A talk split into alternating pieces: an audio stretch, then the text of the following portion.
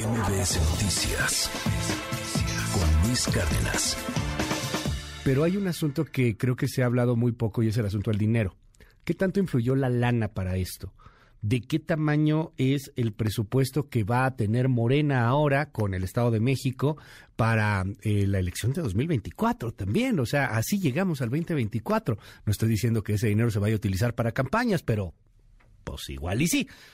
¿Y, ¿Y, de qué tamaño es también el ingreso de los mexicanos? ¿Influye eso? ¿No influye en las elecciones? Jorge Andrés Castañeda, qué gusto saludarte. ¿Cómo estás? Bienvenido. Muy buenos días, Luis. Aquí feliz de estar contigo en este martes. Pues sí, muy interesante. Interesante lo que decían ayer las corcholatas, ¿no? Marcelo anunciando que va a anunciar, que va a anunciar. Sí. Que va a anunciar. Que en algún momento anunciará. sí. Quizá nunca. Quizá nunca. Quizá pospuesto indefinidamente. Indefinidamente. Pues bueno, ya, a ver si no le hicieron un jalón de orejas anoche. Chance sí, porque no salió en las fotos. Sí, no salen. Estoy viendo y no hay fotos de Marcelo como que aplicó la Fidel Castro. Cenas y te vas. ¿Eh? Bueno. Oye, y, y el primer trascendido era que solo era él, ¿no? Primero sacó? decían que solo era él y luego, y luego en el Senado estaban manejando lo contrario. En el Senado decían que solo era Monreal. Mm, no, bueno. Eh, o sea, y, en, no sé si en gobernación eh, manejaban que nada más iba a ser Adán Augusto, creo que no, porque ya en la fuente de gobernación no es lo que era antes, ¿no? ¿no? Este, ahí son muy cerrados. Pero en el Senado sí, sí llegaban a decir, ah, no, es que nomás fue Monreal. No, no es Monreal, o sea, es Monreal y todas las corcholatas. Y en SRE también de pronto decían, no, es que es Marcelo. No, es Marcelo y todas las otras corcholatas. Y varios gobernadores, ¿no? También al final. Todos los gobernadores de la 4T estuvieron ahí presentes, prácticamente todos. Y por supuesto la estrella, Delfina Gómez. Pues sí. Sí, no, sí, pues la nueva joya de la corona, ¿no? No, bueno, que es una gran joya, ¿no? No, pues sí. A ver, en lana. A ver, pues con este resultado, eh, como lo traen varios medios hoy, ya Morena y sus aliados, como decías, San Luis Potosí, que es gobernado por el Verde, uh -huh. y Morelos, que es más o menos gobernado por, sí. que, por alguien. Por Cuauhtémoc Blanco y la Cuauhtemiña. Pero, digamos, todavía es el PES oficialmente, aunque el PES uh -huh. ya no existe. Pero bueno, 23 de los 32 estados. Ya sí. es una...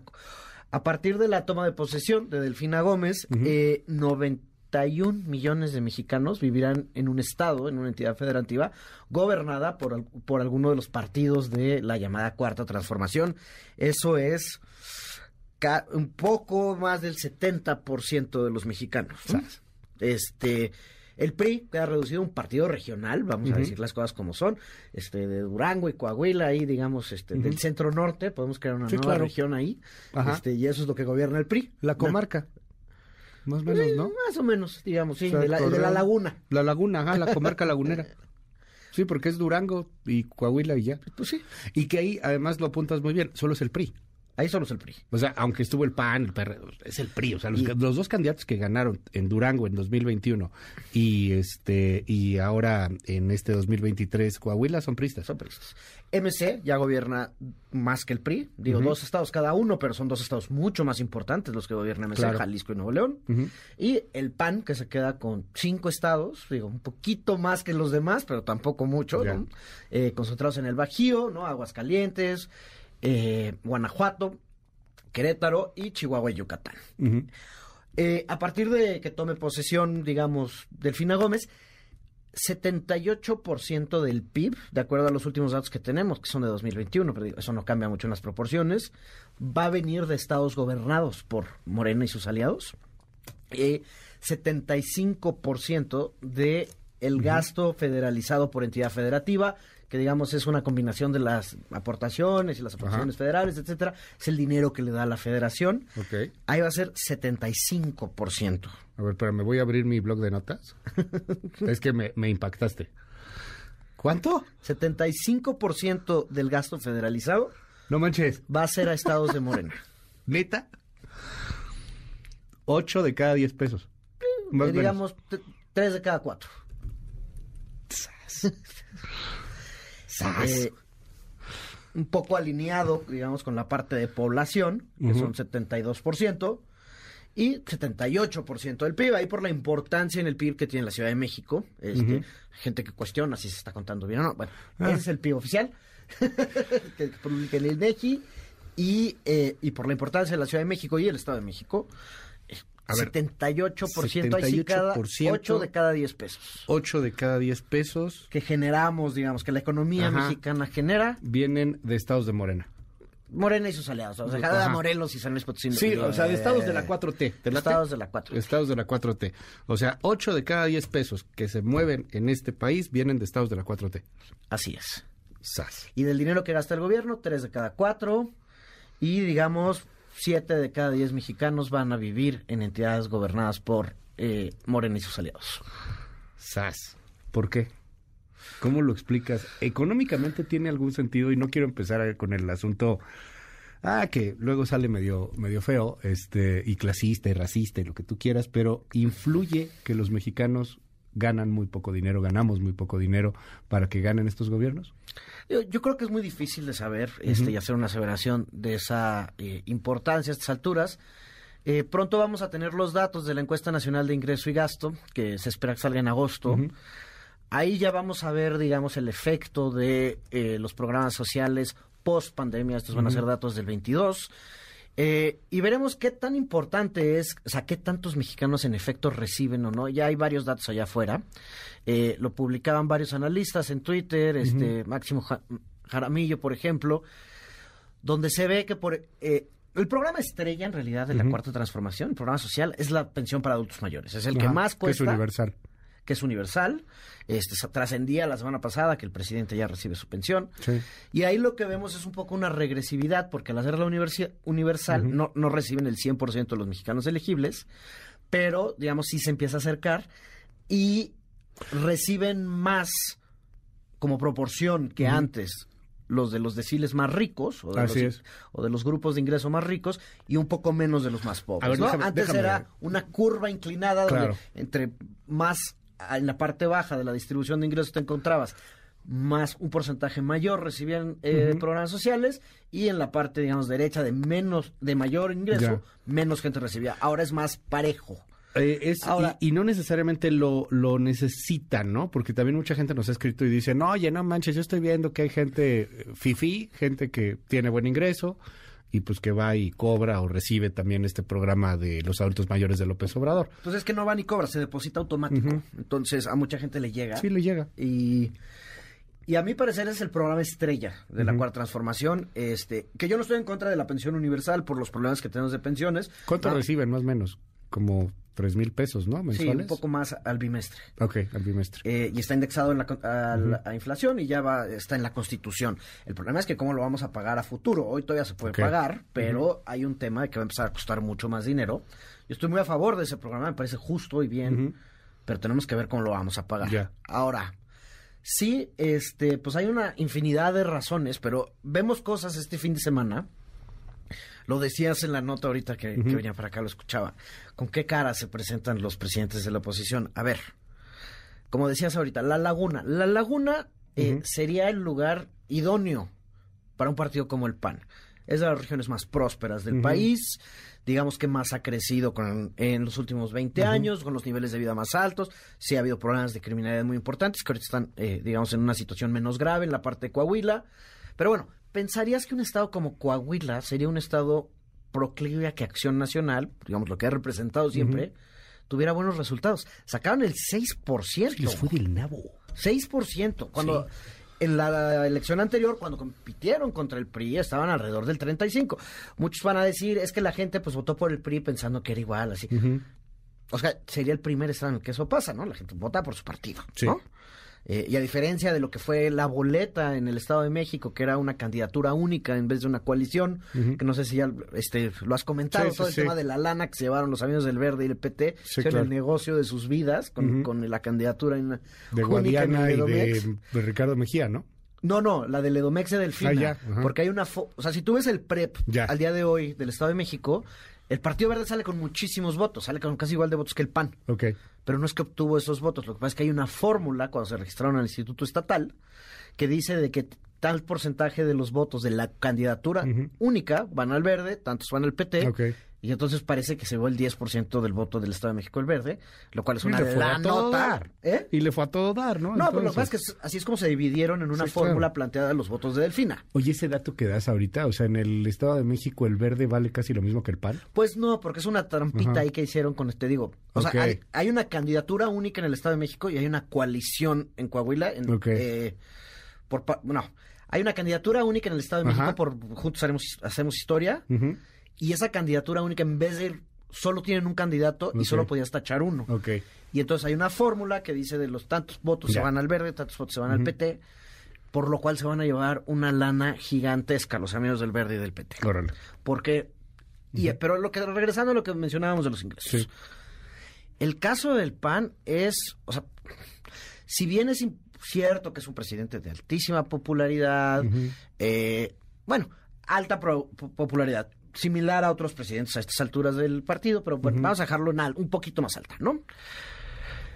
Si hubiera un polo opositor, y en efecto es esta narrativa que escuchamos en muchos de los programas de opinión, de esta clase media, eh, urbana, desatisfecha con... Aspiracionista. aspiracionista, etcétera. fifí, Que sí sale estos números en las encuestas y ronda alrededor del 35% quizá de la población.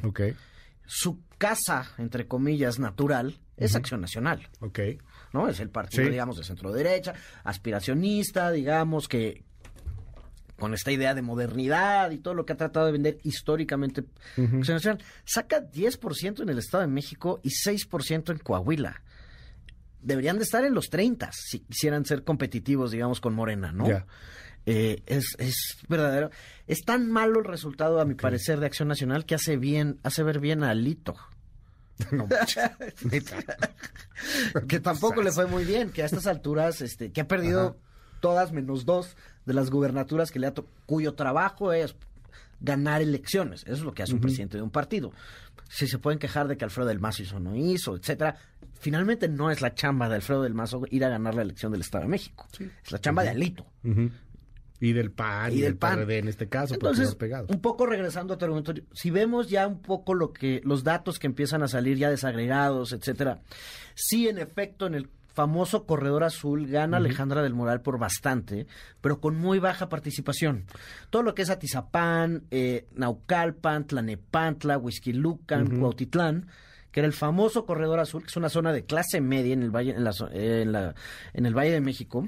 Eh, que, es, que ha gobernado en muchos de estos casos el- a nivel municipal Acción Nacional, esperarías que de ahí viniera un gran número de votos para Alejandra del Moral. Y en efecto, tiene buenos márgenes de victoria. Gana por 60 en algunos, este 65 en otros, pero la participación en estos, en estos municipios fue bajísima. Entonces, no le alcanza para compensar las victorias gigantescas de Delfina en el oriente de la, Oye, del Valle de México. Y juégale ahí símbolos, a lo mejor más símbolo que realidad, pero, pero símbolo, pues pierde a Tlacomulco, ¿no?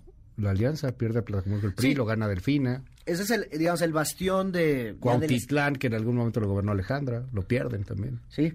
No, digamos, el bas- fuera de la zona metropolitana del Valle de México, digo, el bastión histórico del PRI, Atlacomulco y Toluca, no sacan suficientes votos. Ahí está mezclado el tema, digamos, de... de- Históricamente también el PRI tenía un voto rural fuertísimo, ¿no? y ahora Ese, no. ese era el, vot- el votante priista prototípico.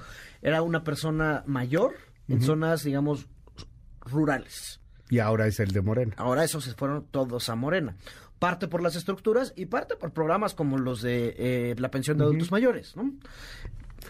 Entonces, vemos a estos partidos totalmente desdibujados. en, mi, ca- en mi parecer, el caso más preocupante es el de Acción Nacional, porque, digamos, si bien es cierto lo que dicen algunos analistas de Morena, el PRI no trae ya un discurso, ¿no?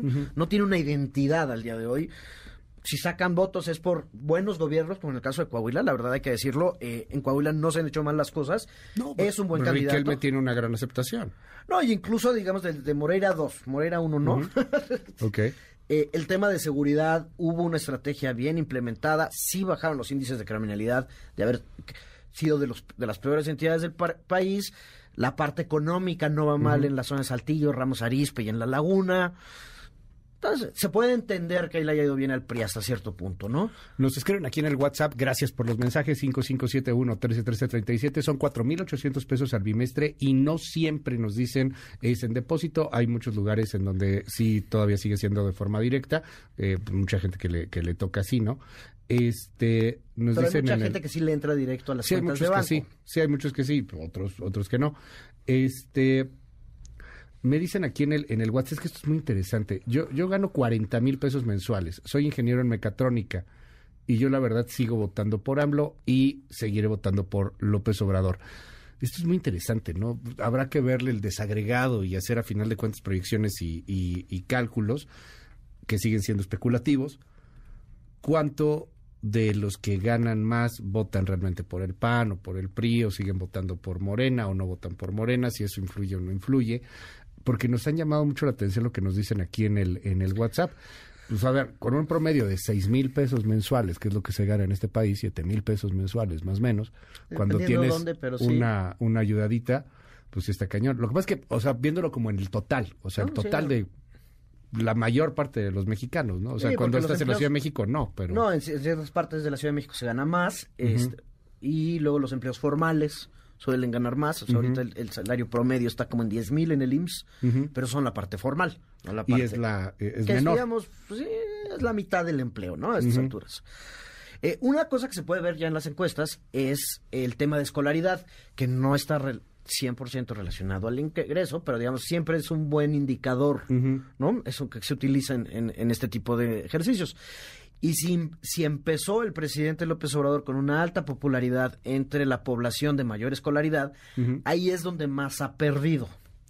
Este, se puede ver en la encuesta de reforma de Lorena Becerra, este, en las series históricas, etcétera, pero ha ganado mucha, digamos, en la de baja escolaridad, que antes, como te decía, era el votante tradicional del PRI. Okay.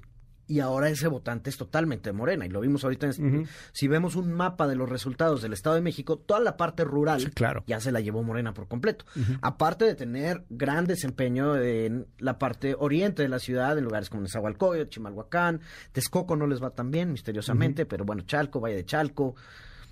Y, digamos, el, el, municipio más grande de la zona metropolitana, que es Ecatepec, donde también le va muy bien, digamos, a, a Delfina y a Morena y sus aliados en esta, en esta coalición, ¿no? Pues vamos a ver cómo se, se van eh, armando este y, si tienen aún alguna posibilidad o no, y aquí lo estaremos platicando. Querido Jorge, ¿te seguimos en tus redes? Jorge Acast en Twitter, ahí estamos, este en El Economista todos los jueves y en, en N Más Media los lunes y miércoles. Ahora, sí que quede los primeros datos que mencionamos, 78% del PIB, 8 de cada 10 pesos que se generan en el país ser en estados gobernados por Morena. 7 de cada 10 mexicanos van a vivir en entidades gobernadas por Morena, sus aliados, y tres cuartas partes del gasto federalizado por entidad federativa, utilizando los datos de este año, 75%, irán a estado del gobierno federal de Morena, a estados gobernados por Morena, sus aliados. Fíjate, esta persona es de Coahuila, y nos escribe esto. Es falso lo que dicen. La laguna está, estampa, está estancada económicamente desde hace 23 años. Coahuila, quítale saltillo, ya no somos nada. Además, hablen, debemos 44 mil millones de pesos, ya pagamos 30 mil millones. Es el señor Joaquín Hamdam, escribe aquí. Revisen el crecimiento regional del PIB y población. Aquí además ni tenemos transporte público decente, no hay una infraestructura. Estamos muy mal para lo que sería el tema de nearshoring. Yo soy un empresario, más o menos tengo ingresos de 125 mil pesos mensuales y si votamos por el PT. Hubo mucha gente que apoyó al PT, a Ricardo Mejía. Eh, y, fue una sorpresa eso también, ¿eh? porque el PT en la vida en Coahuila habría soñado ganar un 10% de votos. Jamás, ¿no? Y se fue creo que el 13, 15%, una cosa por el estilo. Y también vimos ayer eh, eh en Coahuila, digo, hubiera ganado probablemente el candidato del PRI de todos modos, pero como cuando se fragmenta el oficialismo y se va verde, PT, Morena, son mucho menos competitivos. Mil gracias, muchísimas gracias, eh, Jorge. Y bueno, pues ahí te estamos siguiendo, te leemos y te vemos también en N Media. Mil gracias, Jorge Andrés Castañeda. buen día a ti y a todo el auditorio. MBS Noticias con Luis Cárdenas.